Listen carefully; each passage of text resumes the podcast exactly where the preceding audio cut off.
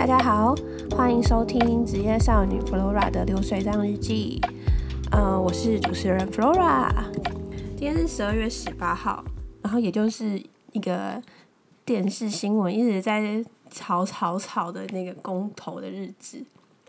然后我想要先发表一下政治不狂热者以及平民老百姓对于公投的想法。那我要我要先那个 disclaim 就是。我不是什么政治狂热者，我对于政治也没有什么参与感，就是平常看会看看那些呃微博什么新闻哇哇哇，什么什么战情事，就有些有的没有无聊的那种政论节目，但是我对于政治个完全无感，然后我也没有，我也不是什么专家，所以我以下的评论就是真的只是平民老百姓对于公投的看法。那大家听听听听看看，你们你们是不是也是平民老百姓？然后对公投的看法是不是也和我一样？好，为此呢，我们在投票之前要先看一下公投还有哪一些嘛。好，有四个，第一个是重启合适白色选票，您是否同意合适起风商转发电呢？第二个是反来租进口，吼。我觉得反来猪进口是很老舍诶，好，反来猪进口浅黄色选票，你是否同意政府应全面禁止进口含有莱克多巴胺之乙型受体猪猪脂之肉品、内脏及其相关产品呢？好，我想要想一下反来猪进口真的是很奇怪，为什么是反来猪进口，不是支持来猪进口，然后就有反对或者是同意？因为你看哦，反来猪进口。然后呢，民进党说什么？呃，反对反来猪进口啊，这样就是负负得正嘛？我觉得这这个常常都需要一些呃，这脑袋先换算一下，符合平民老百姓就是的脑袋耶，又不是每个平民老百姓都是高知识分子，然后还要在投票的时候在脑袋里换算一下反来猪进口。不同意反来猪进口就是同意哦，这个吼，这个是，万一是阿妈、阿公、阿妈怎么会知道呢？然后阿公阿妈怎么可能会？就有些没有有投票权的阿公阿妈，可他可能没有负负责任这种观念。那这这个法案就是很难理解，我觉得他不可以这样写，就是对平民老百姓来说，反来猪进口。不同意反来猪进口，或是同意反来猪进口都很奇怪。看哦，你明明同意，但是其实是你不要让他来猪来哦。然后你明明不同意反来猪进口，你不同意来猪反来猪进口，其实是你要让来猪来哦。好奇怪哦，这个公投案的这一个法案的 title 真的很不很不符合人之常情诶，大家有没有觉得很奇怪？好，第三个是公投版绑大选，浅粉红色的选票。你是否同意公投公民投票案公告成立后半年内，该若该期间有遇到全国性的选举时，在符合公民投票法规定之情形下，公民投票应该与投票选举日同日进行？你同意吗？第四个是山街千里金黄色选票，好像就是什么早早前早交迁移的。你是否同意中油第三天然气接收站迁离桃园大潭礁早礁海岸及海域，及北起观音溪出海口，南至新乌溪出海口之海岸，即由上述海岸至低潮线向外平行延伸五公里之海域？哦，好，好，那这四个。这四个公投法案就是在这边了。那公投的门槛是什么呢？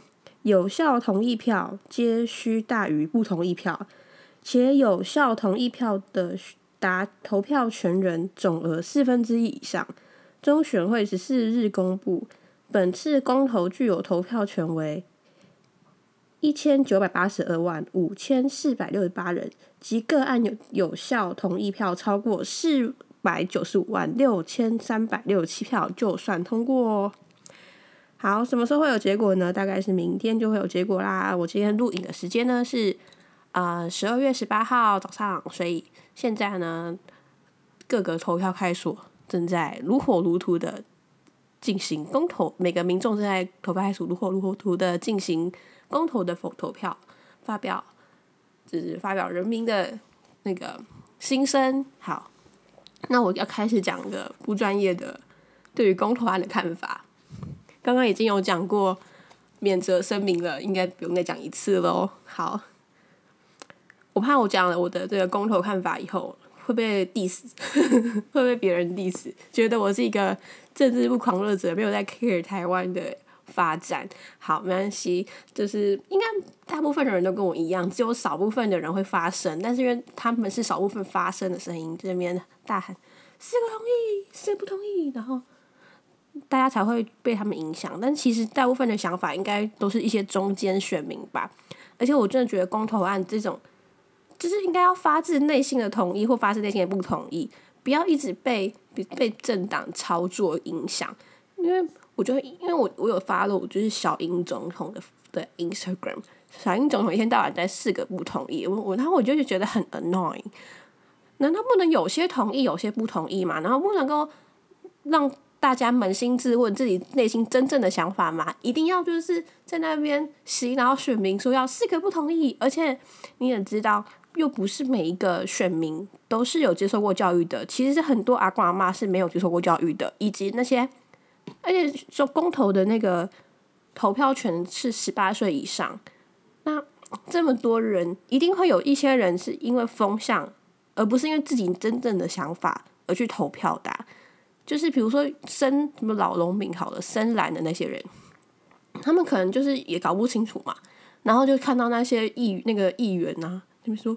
四个同意，四个同意，然后老农民呢也搞不清楚哪一个是哪一个是什么，然后就去投四个同意。然后比如说有一些阿公阿妈不是老农民的，可能也是就听他们那个议员讲四个不同意，四个不同意，他也搞不清楚四个不同意是什么，然后就去投四个不同意。那这些都是被那些政党给操作的一些，就是一些玩偶嘛，就是一些，我真的觉得为什么不要？让大家就是呃发自内心的同意和不同意，然后为什么为什么这两个政党都是四个同意四个不同意？不能说两个同意两个不同意？为什么？我觉得好奇怪哦。反正而且我觉得这次公投一直有种为了反对而反对的感觉。我这我我前几天看了一个呃一个应该是一个政治人物，然后他好像也是国民党的吧，然后国民党的他他说哦大家一定要去投票。要投四个同意，然后为什么要四个同意？你知道吗？他的理由呢，不是说不是洋洋洒洒的让大家知道，嗯，重启合适啊，这些什么反来猪进口这些有多不好，而是他说你就是要投同意，这样这样呢，执政党才可以知道你有多不爽执政党。哎，你不爽执政党，不可以不可以用这个东西来情绪勒索吧？这些东西，这个公投案是你真的对这个公共议题真正的想法，而不是用来情绪勒索执政党的一个工具。诶，然后我就觉得说，哦，超烦的。所以我一直对于公投就有点、有点、有点反感。但反我我当然知道这些这些法案不是这些指这些党提出来的，这个法案应该是民间团体提出来的。然后我也不确定为什么这些民间团体提出来的这个会变会变政治操作。就很奇怪啊，就很超奇怪，为什么？比如说前几年有那个什么，呃，同性婚姻公投，说，呃，您是否同意同性婚姻可以结婚嘛？那这东这件事情根本就没有政治色彩啊！这件事情单纯定义就是两个相同性别的人的人可不可以共组家庭，然后可不可以在法律上它的意义，就这样而已。这跟这跟什么政党完全没有关系，对于政党也没有任何的利益，但是就要把它套入政党的颜色，为什么呢？我真的觉得超奇怪的。我就想说，那些国民党人是真的内心觉得同性不能结婚吗？然后想说，呃，干他屁事啊！就是同性结婚也不会造成国民党有任何的损失啊。然后，但是这是一个人权的，就是进步嘛。所以我觉得哈，呃。我我好像讲的有点气愤填义愤填膺，好，不过呢，我还是发表一下，就这都是平民老百姓的想法嘛。平民老百姓就觉得，为什么这种简单的事情会被炒作，很奇怪。好，但我这个节目是职业少女 Flora 的流水账日记，不是政论节目啦，所以呢，呃，我也没有想要叫大家去同意还不同意。好，那我就是呢，依照这四个公投案，然后发表我的看法，以及我还问一下我妈的看法，然后其实也是蛮没脑的。好，第一个重启核试，你是否同意核试起风商转发电？重启核试，呃，其实我觉得核电厂这个这个这三个字嘛，听起来就是超恐怖的。然后加上十年前有那个福岛核灾，然后那个时候我我已经长大了，好像是十七八，就是高二的时候。然后我永远记得那一天，那天就是世界末日的感觉。嗯，那个时候我在念高二，是高中嘛。然后那天天天气，我永远记得那天气就是好阴暗哦，就是就是天就灰灰的。然后那个时候好像是下午发生这件事情的，结果那整个下午不知道什么全他全学校就整个高中都没有上课，然后都在看福岛核灾的新闻。然后呢，那天我还去补习班，然后我就我总记得那天的颜色就是灰色。然后我从学校搭公车到北补习班，外面就是很阴很阴，然后在下雨，然后全部的人都很就是一方面就是很担心，很担心海啸会来台湾，我不知道为什么，但是那个时候所有人都超担心海啸会来台湾。然后呢，一方面又觉得说那个根本就是什么二零一二中真实版还是什么的，是明天过后的真实版。对，然后这件事情结束以后，就更多人反对。重启核试，当然当然是因为平民老百姓看过就是这样的新闻，看过这样的画面，也看过福岛现在的食物是没有人要吃的，都看过这种，然后也看到很多人因为福岛核灾而伤亡，那就是因为我们看过这样子的影片，看过这样的新闻，而且我们知道这件事情是真正存在的，所以才会反对吧？应该应该就是。就是有经历过这些事情的人，嗯，也因为我们台湾也不算是真正经历，但是我们台湾算是旁观者吧。因为台湾也因为也很有同情心啊，然后也呃捐给日本很多钱。那这些事情，因为台湾就是以一个旁观者的角度来说，看我们看过这些事情，所以当然会害怕啊。所以一个平民老百姓让我，只是一个小资女上班族，对于重启核事，我们根本就不。就不会去想说，呃，核电如果运转的话，台湾会有多少的经济利益？因为台湾那些经济利益跟跟我无关呐，我就是一个上班族，一个月领固定的薪薪薪水，然后就是想要就是安居乐业吧，平民老百姓就是想要这样啊，所以我们看到这个重启合适的这个呃公这个公投案，会觉得有点害怕，所以呃。平民老百姓对于这个看法应该是反对吧？应该是不同意和重启合适。不过我也是也会有会有以那个国民党的想法在想这件事情。我在思考说，如果国民党同意重启合适，对国民党有什么好处呢？我也是有点想不透啦。所以我常常觉得这件这个法案是不是在为了反对而反对啊？就是如果有人知道这个。嗯，同意重启合适呢？对于平民老百姓有什么好处的话呢？欢迎留言跟我说。然后，嗯，不要太激动。对，我们都只是小老百姓，我们的想法不会，就是不会左右这个整个台湾的发展，除非我们去当官。好，第二个是反来猪进口，浅黄色选票，你是否同意政府应全面禁止进口含莱克多巴胺之乙型受？激素猪脂之肉品、内脏及相关制品呢？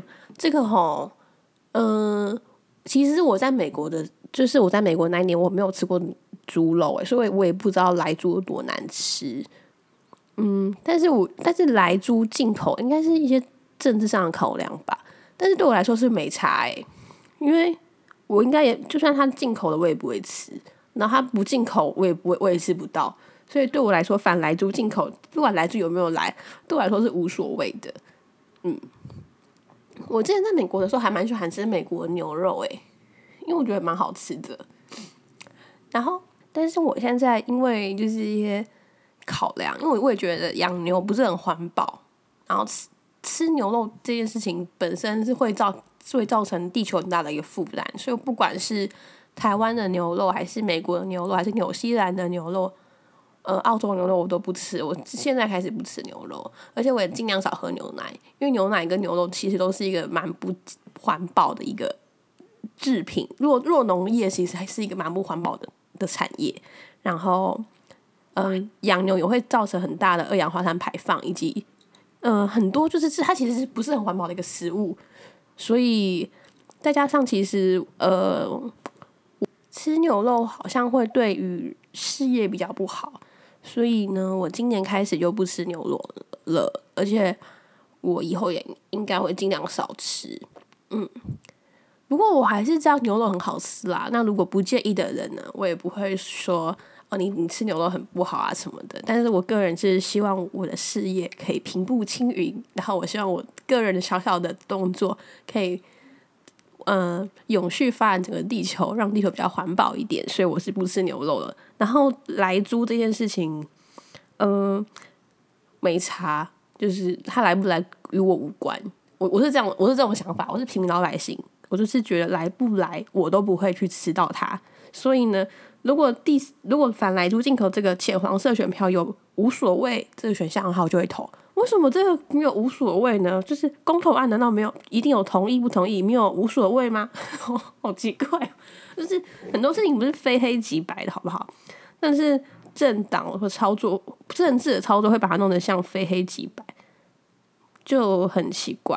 嗯，好，还有第三个是公投榜大选是粉红色的选票，你是否同意公投法案公告成立后半年内该起？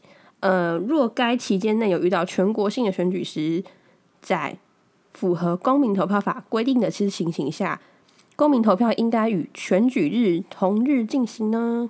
好，这个呢对我来说也是无所谓。不过呢，呃，其实我我不我不懂这个这个选项跟政治有什么关系？这应该是跟方便性有关系吧？我的想法是，我觉得。公投绑大选很好，因为因为你你一次投不是比较方便吗？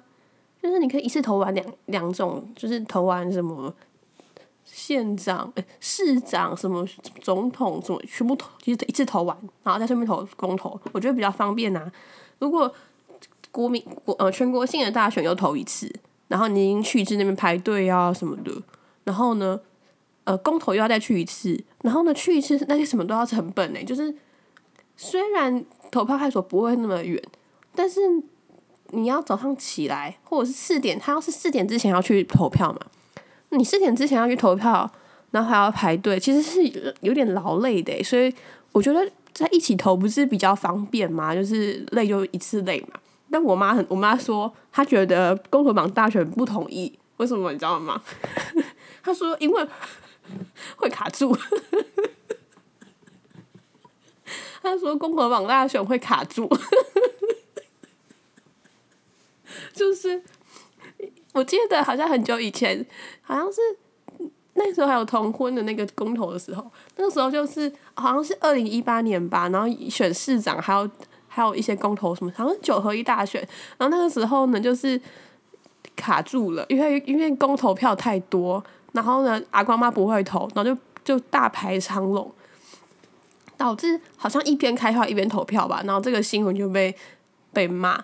然后我妈说那个词就卡住了，所以她觉得公投榜大选会卡住，很麻烦，就是很慢。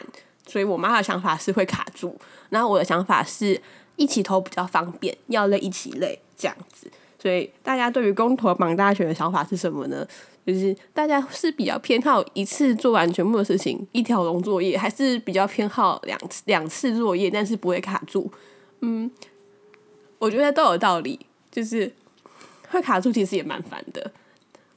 为什么不是？我就觉得很奇怪，为什么会卡住呢？难道不能够嗯，公投有公投的投票开始说，然后九合一就是大选全国性大选有全国性的大大选的投票盖盖嗯投票开锁，然后。他们就是分别进去投票，这样就不会卡住啦。因为其实有些有些人是有些阿妈是根本搞不懂公投在干嘛，然后他们就是在他们可能真的在投票开锁里面才开始看那个微博诶。那我记得上次那个公投反正一大堆诶。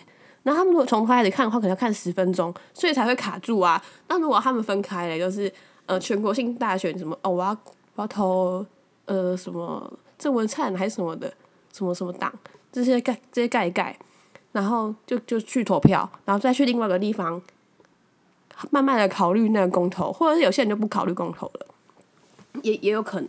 所以嗯，其实会卡住还真的蛮烦的。我觉得会卡住真的是公投榜大选一个。最烦的地方，不过我还是觉得，如果公投榜大选不会卡住，然后动线设计的好一点的话，我就会同意公投榜大选。嗯，但是我我真的不知道这之间之间有什么政治上的操作啦，就是我不知道公投榜大选到底会不会影响影响呃某个党或是某个人的胜选，我真的不知道。不过以平民老百姓的想法，就是我们不想要卡住。然后我们也不想要分两天去，就这样。好，第四个法案，第四个提案是中是什么？中三阶千里黄金黄色选票，你是否同意中油第三天然气接收站迁离桃园大潭礁早礁海岸及海域，及北起观音溪出海口，南至新乌溪出海口之海岸？即由上述海岸最低潮线外平行延伸五公里之区域，是否同意呢？这个吼，这我觉得是最难理解的一个法案。为此呢，我还去看一下那个小英的 IG，看他到看他对看他在早教公投上面是写什么呢？那他说：“拜托呢，我们要不同意。”中油第三天然气接收站迁离桃园大潭早教海岸及海域，要不同意哦。我这这个超老舌的啦，录 podcast 讲这个真的很老舌诶，我真的是很佩服那些记者、的主播以及那些政客，可以就是很顺利的讲出这个这几个字。好，然后他说，呃，要不同意哦，不同意早不同意接收站迁移。好，原因是第一。早教已有保护，好，很奇怪，我你不觉得有有点自相矛盾吗？就是他说不同意迁，为什么要迁移呢？迁移是因为要保护早教，但是早教已经被保护了，我觉得有点自相矛盾。那如果早教已经被保护了，那我干嘛迁移呢？就是这很奇怪啊！就是早教如果已经被保护了，嗯，然后这个法案是为了保护早教。那早教已经被保护了，那这个法案到底是谁提的啊？假设假设这是事实啊，假设早教已经被保护了，除非早教没有呃早教没有被保护彻底，然后才要迁移嘛。他说早教已经被保护了，然后第二点，电力维持电力稳定。他说长期以来。北部依赖依赖南北南电北送、中电北送，不仅有区域均衡的问题，也有整个电网安全稳定的问题。新建三阶可以为北部带来稳定的电力，也能强化全国的供电安全。好，所以这个逻辑就是，不要盖合适，但是要用这个中油三第三天然气接收站接收站来发电。哦，这个逻辑好像是可以的，哦就是好像是顺的，因为没有合适的电了，所以只好用这个第三接收站来发电，是这个意思吗？我也我也不太确定。不过第这个第二点的逻辑是对的，因为跟没有跟那个合适自相矛盾。如果他说台湾就是有电，不需要盖合适，然后呢，这个再说我们盖这个，我们我们要用这个第三接收站发电。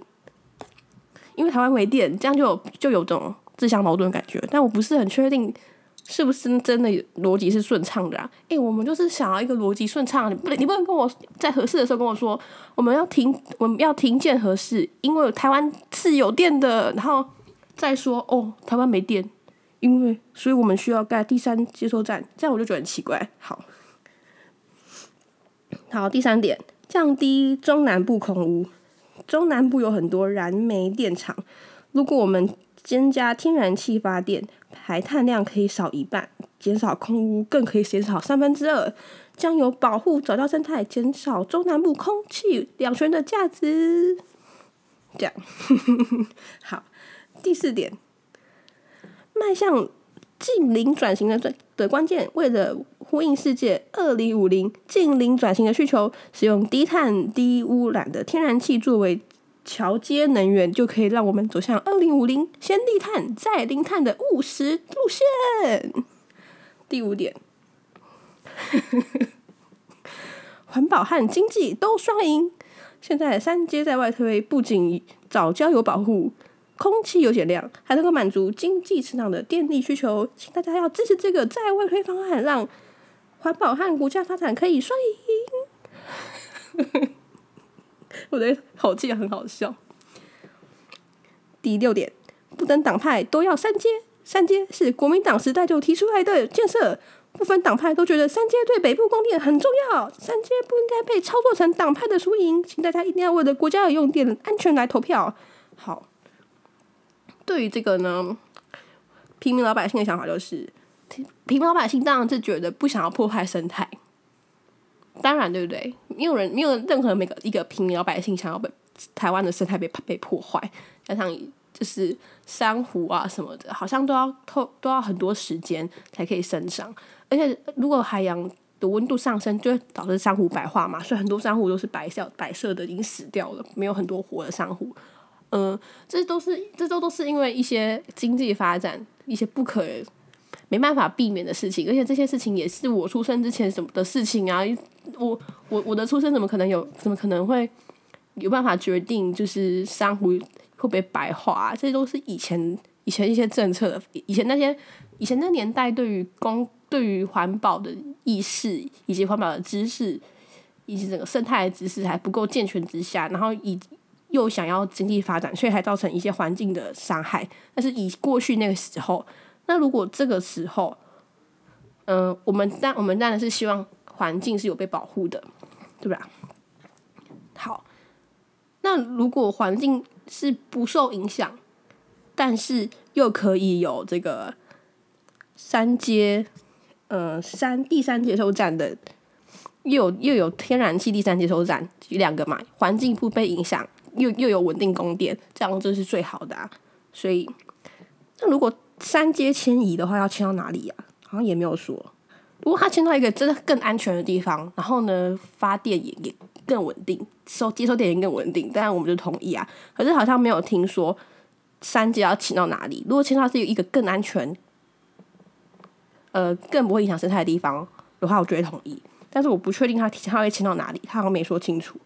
也有可能是我还没有查资料查到哪里啦。所以对于平民老百姓来说，我们绝对是希望生态不要被影响。那嗯，比如发不发电、停不停电这种事，也不是我们可以决定的。我们我们。应该没有任何一个台湾人希望生态被影响，那也没有任何台湾人希希望停电，所以我希望这两件事情，大人才做才小孩才做选择，大人是不要做选择的，可以两个都要吗？对，好，这就是平民老百姓、政治不狂热者对于公投的看法。如果你是政治狂热者，拜托不要 diss 我，那个和平理性的留言好吗？嗯。和平理性的发表你对你对于这个公投案的看法，和平理性的告诉我，或者是和平理性的也不要告诉我哦，好吗？好，好，那公投公投这是一个公投案，你们会去投吗？那会去投的话，你告诉我你们去投的想法。这样就是公这是公民的权益，但我也支持每一个有投票权的人，十八岁以上的人就有投票权哦，请期待。身份证印章以及投票通通知单去投票派出所投票。如果没有印章和投票通知单也没关系，只要带身份证就可以去喽。在这边呼吁，每个人都有投票的权利，一人一票，票票平等，对吧？不要随便放弃哦。那如果没意见的话，就是也可以发表没意见的意见啦。但是我觉得公投案为什么没有没意见的一个选项，我也觉得很奇怪。难道没意见的人？的意见就被选，或者是都可以，我就觉得都可以。像来图进口，我就觉得都可以。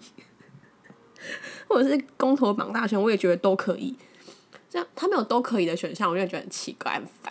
好，一定一定要非黑即白就对了，也是啦，因为政治就是要非黑即白，比较容易被操作。但是我们都是有思考的人，可以思考的人，所以我我觉得有些是都可以啦。嗯，好，那我们要讲一下这个礼拜的重磅新闻。哦，我还以为我在主持娱乐百分百，不是。我们我这只是职业少女 Flora 的流水账日记，不是政论节目，也不是那个呃娱乐新闻节目，这只是一个平民老百姓、小资女、小资女啦、小资女上班族，对于娱乐业也不也没有很 follow，对于政治也没有很 follow 的的的民众，对于这个新闻的看法，但是因为因为这个这个新闻的人物呢，是我从小到大的男友。是我的前男友，所以我必须要提一下，就是我的前男友王力宏。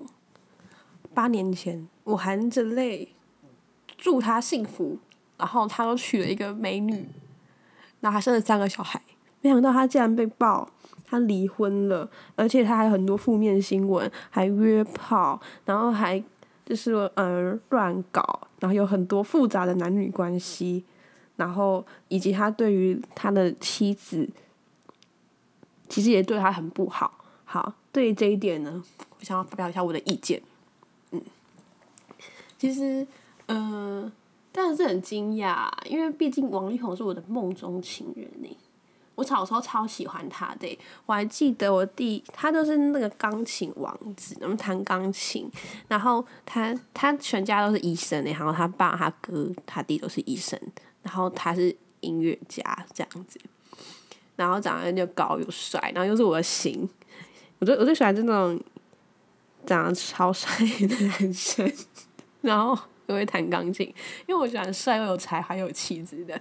然后他表面上看起来就是帅又有才华又有气质嘛，然后又会讲英文，你想讲英文就是很重我的点，我就很喜欢会讲英文的男生，然后还有是 A B C，对，所以我小时候超喜欢王力宏，我还去过他的签唱会哦什么的，就是。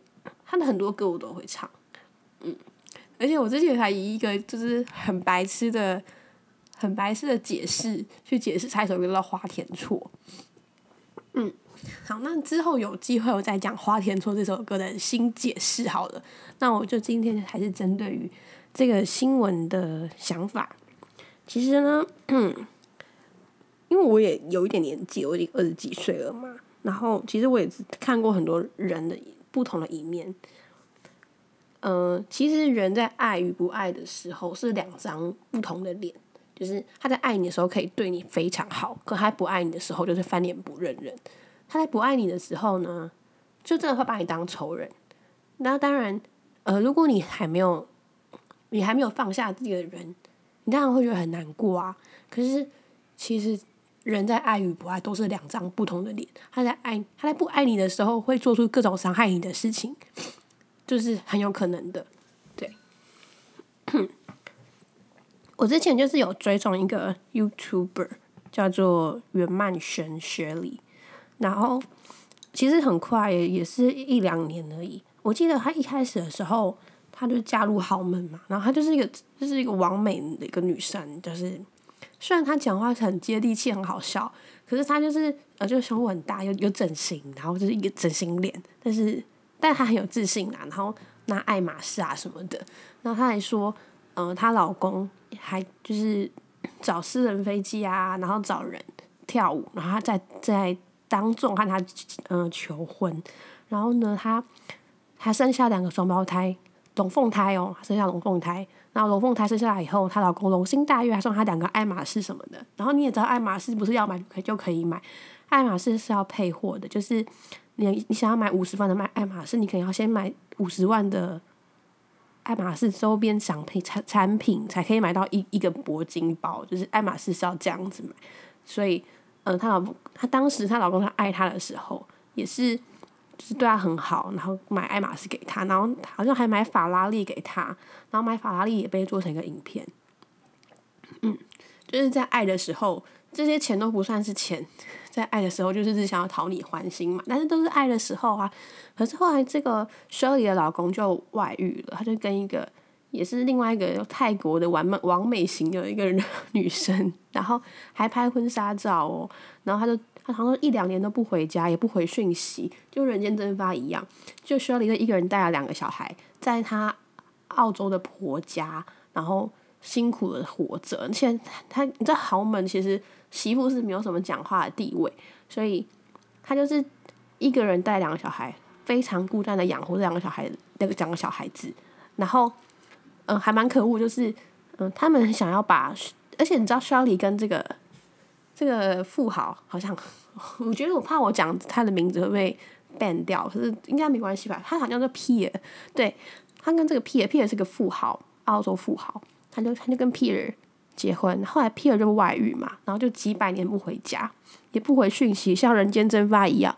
然后 Pierre 很想要把 Shirley 赶出他们的家，然后怎么赶？其实他们没有登记结婚，所以其实是随时随地都可以请 Shirley 回家的。而且他没有结婚嘛，他他们是有办婚礼，可是他们他们有办婚礼，可是他们在澳洲没有登记结婚，所以后来，嗯，他们就找个借口叫 Shirley。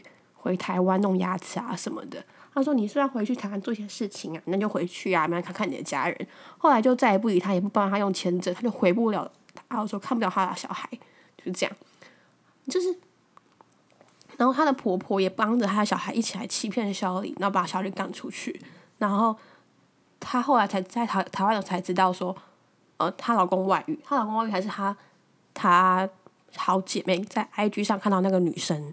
哦，那个女生好像手段也很心狠手辣，就是那个肖里的外遇对象，他就想，好像生怕肖里没看到，他就只要看看那个 P 尔的照片，然后就放在 IG 上，然后疯狂的 tag 那个肖里的朋友，就肖里朋友就看到了，但肖里朋友不敢跟肖里说。嗨，嗯，后来就是有一天，肖里朋友就决定跟肖里说嘛，然后肖里就觉得很大受打击，因为她真的以为她老公是忙没有回讯息。哎，怎么可能忙没有回信息？一年没回信息，半大半年没有回信息，也太夸张了吧！而且他不是，他是有小孩的人然后，呃，后来他也得知他的他的法拉利被卖了，他们家的房子也被卖了，他们在操作没有家了，一无是处，只他个两个小孩。然后这两个小孩被卡在佛家婆家那里，所以也拿不回来。所以他现在他那个时候就是过不去澳洲，因为疫情没有一些。疫情的关系，加上他没有一些，他不是什么没有居留权吧，所以他就过不去。对，所以人在爱与不爱的时候，真的是两张脸啊。他在爱你的时候，爱马仕、法拉利都送得出来；可是他在不爱你的时候，连小孩都不让你看，然后把你爱马仕卖掉，把法拉利卖掉。真的爱与不爱的时候是两张脸，虽然。呃，新闻对象是王力宏，王力宏是国民情人，大家都含泪的祝他幸福。可是其实也不会很难理解啦，就是王力宏是一个大才子，这样那么帅，对吧？而且加上他不是 A B C 嘛，其实很多台湾到美国的第一代移民都是虎妈 Tiger Mother，嗯，会有婆媳问题很正常，而且他们家应该也是算是一个豪门吧。嗯，也就豪门才可以捧自己的小孩，就是当歌手啊。其实豪门应该不太会让小孩抛头露面，但是可能是因为他真的很尊重小孩的想法，还是想让小孩当大明星，所以他妈这边陪他上通告，然后就是帮忙小孩的事业。所以他妈一定是非常，他们全家人应该就是就是豪门吧？对，我们把王力宏讲的豪门好了。那王力宏爱不爱玩？当然爱玩，他长那么帅，然后又就是应该没有女生可以抗拒得了王力宏吧？就算王力宏已经结婚了，就是你在道德上拉扯也很难拉扯成功吧？假设王力宏已经结婚了，然后传讯跟你说：“哦，我觉得我今天好孤单哦，我在台北，我希望你过来陪我。”应该很应该十个女生有五个女生受不了吧？对，王力宏就是这种货，这种超级极品的男生，就是超帅，所以。他有有办法玩得起来，其实，嗯，花心的男生通常都长蛮帅的，就是他有这样子的条件，就是他会花心也是人之常情，对，所以所以你要嫁入豪门，然后老公又超帅的，嗯，这种事情也不是不无可能啦，对吧？加上对方是王力宏，哎，对啊，王力宏就要有三个小孩想要追我，我也是会很心动的。好吧，这个三观很不正确。不过，当然他他就是做一些对不起老婆的事情，然后爱玩啊什么的。但这件事情是不对的。就是当你当你是一个大帅哥，然后你可以在外面玩，你像林俊杰那边玩啊，但他没有结婚嘛，他要玩什么就玩什么，别别人不会说什么，对吧？那如果你是已经已经决定要定下来了，已经决定了，已经决定此生不要再。龙榴莲，你要看这个女生好好过生活，那你就要调整心态啊，要懂得拒绝呀，懂得，那你心里想要干嘛？但是事实就是，就是现实，就是你已经跟这个人结婚、成家立业了嘛。所以，呃，其实婚姻都是一些自制力吧，嗯，当然就王力宏就自制力不够，呵呵讲他爱与不爱的时候是两张脸。我相信他爱李静蕾的时候一定是很爱。就是不爱的时候，翻脸不认人。加上王力宏是那个天呃金牛座，金牛座对我来说哈，这经验真的超不好。这金牛座真的是爱与不爱两张脸，他爱你的时候掏钱啊，送礼物啊，嗯，几万块几万块的，就是就是钱不是问对金牛座不是问题。当他在爱你的时候，他在不爱你的时候就冷暴力啊，翻脸不认人啊。然后金牛座是偏自私的一种男生，所以。哦，我没有要 diss 金牛座啦，当然金牛座应该也有好人，但是金牛座通常是偏自私，所以所以除非他跟你在一起有什么好处，不然我觉得很难吧，很难，就是很难改掉他自私的本性。一定每个人都有自私的一面，但是我觉得金牛座是特别自私的一个星座。那我希望你听到不要太太被太被冒犯的感觉，no offense。每个星座都有自私的一面。但是我刚好遇到一个比较自私的星金牛座，那今天就讲到这里喽。呃，下礼拜有空的话再继续录 p o c a s t 给大家听。呃，最近真的超忙的，有时候就很不想录，好吧。不过还是希望可以记录一下我每天的，我每我这个时候的每一天。好，希望谢谢你的收听，拜拜。